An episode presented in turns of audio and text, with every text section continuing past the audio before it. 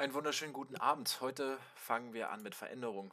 Veränderung ist eine Konstante in unserem Leben oder sollte eine Konstante in unserem Leben sein. Ich denke, die Natur verändert sich dauernd. Wir sind umgeben von Jahreszeiten, die sich dauernd abwechseln, aber auch wieder eine kleine, eine kleine Regelmäßigkeit drin haben. Ähm, die Frage ist natürlich jetzt, ähm, ja, sind wir Gewohnheitstiere, wie wir sagen, der Mensch ist ein Gewohnheitstier, ist doch so ein Spruch, den wir alle kennen.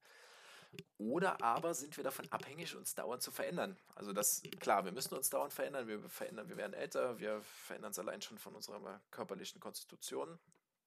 Wir werden erfahrener, wir werden reifer und damit verändern wir uns sowieso. Aber es geht natürlich um Veränderungen, die wir bewusst, bewusst initiieren, die wir bewusst von jetzt auf gleich anstoßen und vielleicht auch, ähm, ja, aus falschem Grund äh, anstoßen, ähm, die wir nicht anstoßen sollten, die in einem falschen Ergebnis enden oder die in einem, ja, in Unzufriedenheit sogar enden. Aber es ist selbst dann nicht diese Veränderung, die wir gewagt haben, eine Verbesserung zu dem Stillstand, den wir vorher hatten. Das ist eine gute Frage und ich denke, viele, viele, viele Leute machen sich davon abhängig, was das Schicksal ihnen sagt. Auch wenn es viel unbewusst ist, aber jeder sagt doch, oder, oder jeder, nicht jeder sagt, sondern jeder kennt, kennt es, wenn irgendeine Scheiße gelaufen ist, wenn irgendwas Kacke gelaufen ist. Ja, sagen wir, eine Beziehung ist immer der einfachste Fall, glaube ich, oder die, die einfachste Illustration. Äh, wenn eine Beziehung nicht geklappt hat, sagt man irgendwann, es sollte nicht sein.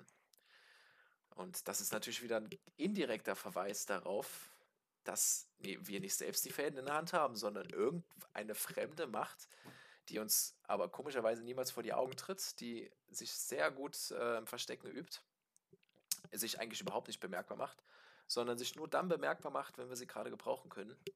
Und das ist natürlich, wenn irgendeine Scheiße passiert ist. Und dann sollte es so sein oder es sollte nicht so sein. Oder wenn die Zufälle so groß sind, dass wir ja, dem nicht mehr glauben können, dass es ein Zufall ist. Ähm, aber viele, denke ich, und das, ich muss auch wieder auf die Gläubigen ein bisschen äh, referieren. Ich, es tut mir leid, ich bin kein Religionshasser, kein richtiger Religionshasser.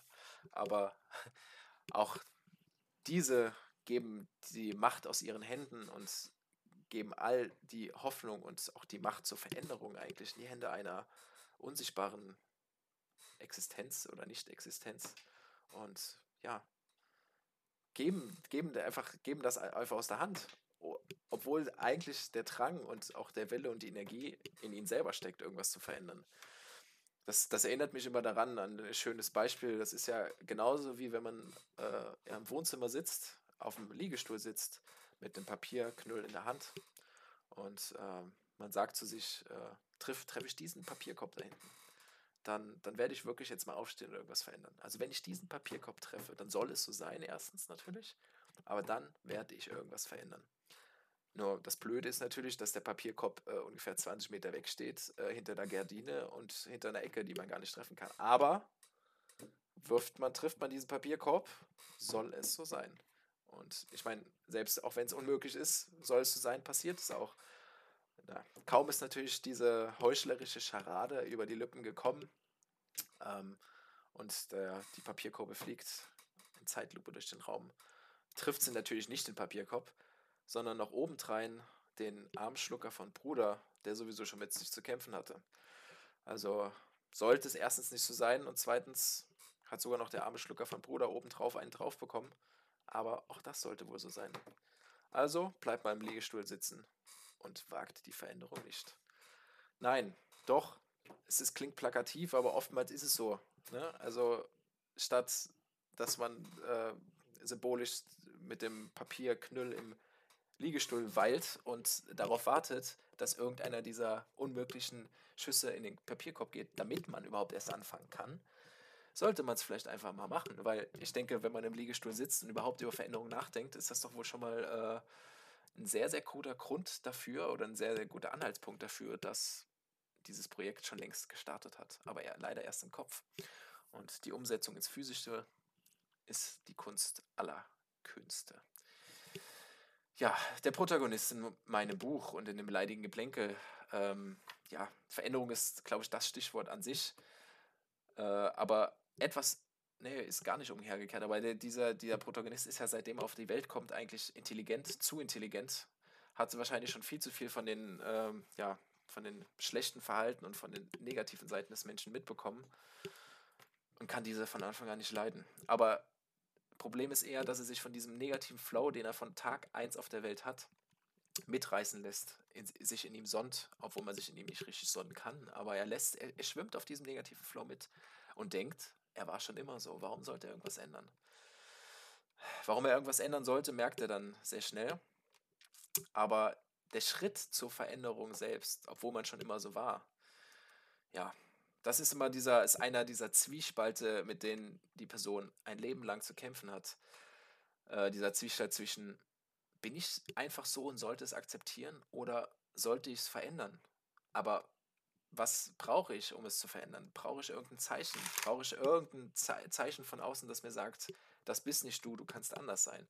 Und das ist genau das, was ich meinte mit Schicksal, dass man sich oft vielleicht auf externe Umstände verlässt und darauf verlässt, dass irgendwas in der Umgebung passiert, was einen dazu bewegt, irgendwas anders zu tun. Dabei ist man sein eigener Herr, sein eigener Meister und niemand, niemand, auch nicht die Familie oder der, der Beziehungspartner, hat, im, im, wenn man es genau nimmt, irgendwas damit zu tun, was man selbst erreichen will. Weil niemand schaut durch diese Augen, niemand fühlt das, was man fühlt, ob man emotionalen Schmerz hat oder körperlichen Schmerz. Niemand wird diesen Schmerz jemals so fühlen, wie man ihn selbst fühlt. Und niemand wird mit dir geboren und niemand wird auch mit dir sterben. Es klingt immer sehr melancholisch, aber es ist so und es kann, glaube ich, aber auch ein bisschen Hoffnung geben. Aber ich wollte noch dazu sagen, er hat, er hat, beziehungsweise ich habe ein schönes Beispiel gefunden im Alltag, wie wir uns da an ein Bild gewöhnen, das vielleicht nicht immer so existiert hat, ähm, das vielleicht mal ganz anders war, aber dadurch, dass dass man sich so an dieses Bild gewöhnt hat, hat man ganz vergessen, dass es auch anders geht. Und das ist übertragen auf ein, eine Sache, die wir alle hoffentlich tun. Ich hoffe es sehr. Wir sind doch alle hoffentlich ähm, Leute, die ihre Wohnung sauber halten und putzen. Und deswegen der Vergleich mit Veränderungen und den schlendrianischen Verhaltensweisen, an die wir uns erschreckenderweise auch gewöhnen können.